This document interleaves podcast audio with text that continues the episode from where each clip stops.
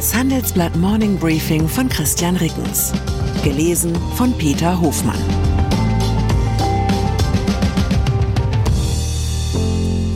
Guten Morgen allerseits. Heute ist Donnerstag, der 29. Juni 2023.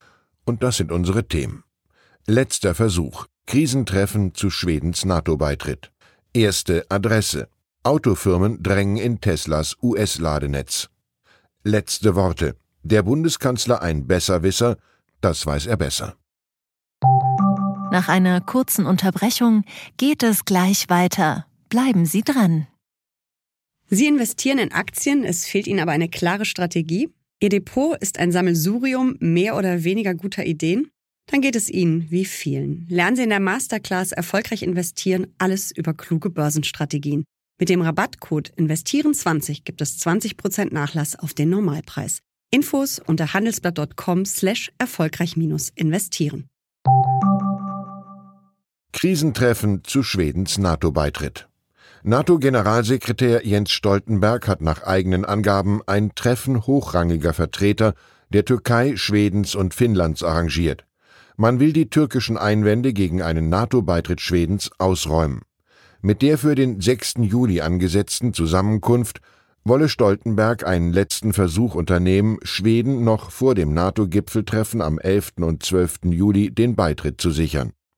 Torpediert wurden diese Pläne vorgestern vom NATO-Mitgliedsland Ungarn, dessen Parlament die Ratifizierung des schwedischen Beitritts auf die Sitzungsperiode im Herbst vertagte.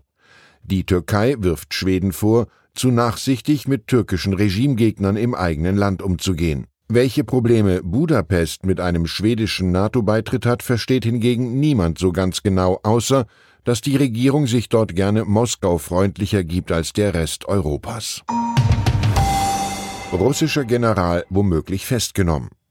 In Moskau hat ein Kreml-Sprecher einen US-Medienbericht als Spekulation zurückgewiesen, wonach Russlands Vize-Generalstabschef Sergei Surowikin von dem Aufstandsplan des Söldnerchefs Jewgeni Prigoschin vorab gewusst haben soll.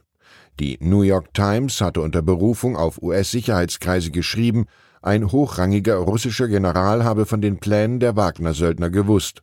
Dabei soll es sich um Sorowikin handeln, ehemals Kommandeur der russischen Streitkräfte in der Ukraine.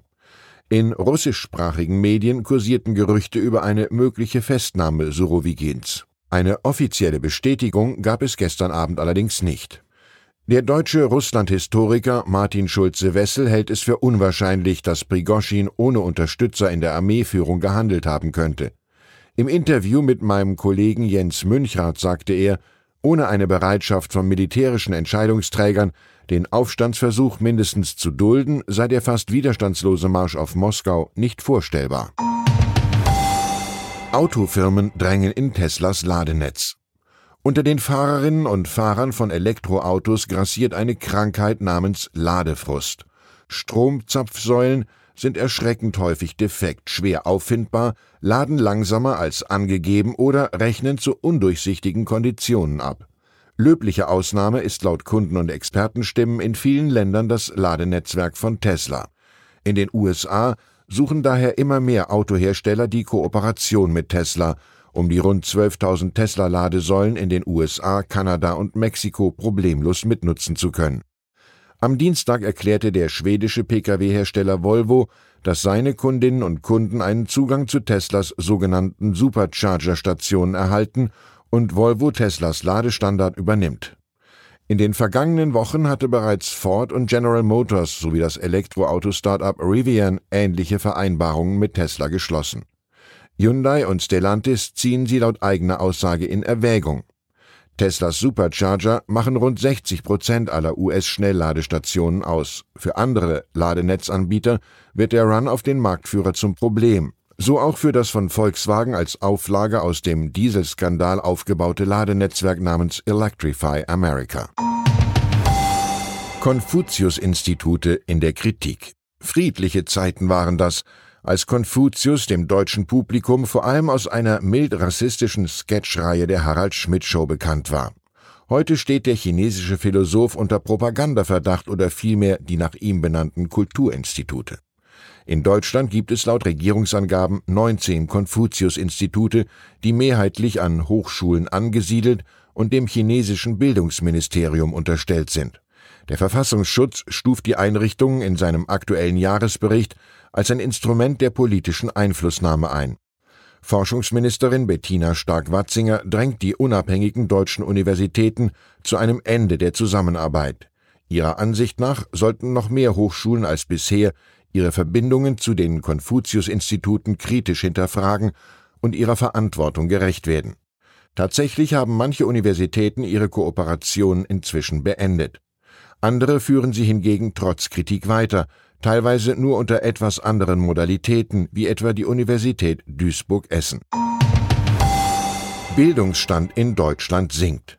Zu den vielen Weisheiten des Konfuzius zählt auch folgender Satz Unwissenheit ist die Nacht des Geistes, eine Nacht ohne Mond und Sterne. Wenn der Mann recht hat, dann ist es in letzter Zeit in Deutschland deutlich dunkler geworden. Bis 2014 war der Anteil der Menschen ohne Berufsausbildung unter den 25 bis 64-Jährigen auf nur noch 16 Prozent gefallen. In den Jahren danach stieg er jedoch wieder und lag 2022 bei mehr als 21 Prozent. Das zeigt eine Studie des Arbeitgebernahen Instituts der deutschen Wirtschaft, die dem Handelsblatt vorliegt. Australischer Konzern trainiert KI mit Clickworkern. Eine berufliche Option für Menschen ohne Berufsausbildung besteht darin, in die Dienste der australischen Firma Appen zu treten. Die Frage ist allerdings, ob man das möchte. Weltweit beschäftigt Appen Hunderttausende Hilfskräfte, die den weltweiten Boom der künstlichen Intelligenz überhaupt erst möglich machen – meist vom Homeoffice und zu sehr überschaubaren Löhnen, trainieren die Clickworker KI-Anwendungen und müssen zum Beispiel markieren, wenn ein Chatbot eine falsche Antwort gibt. Und dann ist da noch der Auftritt des Bundeskanzlers in der Talkshow Maischberger gestern Abend, dessen Höhepunkt ein sprachliches Paradoxon bildete. Auf die Frage von Moderatorin Sandra Maischberger, weshalb sein eigener Vater, manche Mitschüler und auch Regierungsmitglieder den Bundeskanzler für einen Besserwisser hielten, antwortete Scholz Weiß ich nicht. Ist ein angeblicher Besserwisser, der etwas nicht weiß, kein Besserwisser, weil er es ja sonst wüsste, oder ist er gerade einer, weil er immerhin weiß, dass er etwas nicht weiß, von dem die Gesprächspartnerin nur glaubt, sie wisse es besser? Ich wünsche Ihnen einen Tag, an dem Sie die richtigen Fragen zu stellen wissen. Herzliche Grüße, Ihr Christian Rickens. Zur aktuellen Lage in der Ukraine.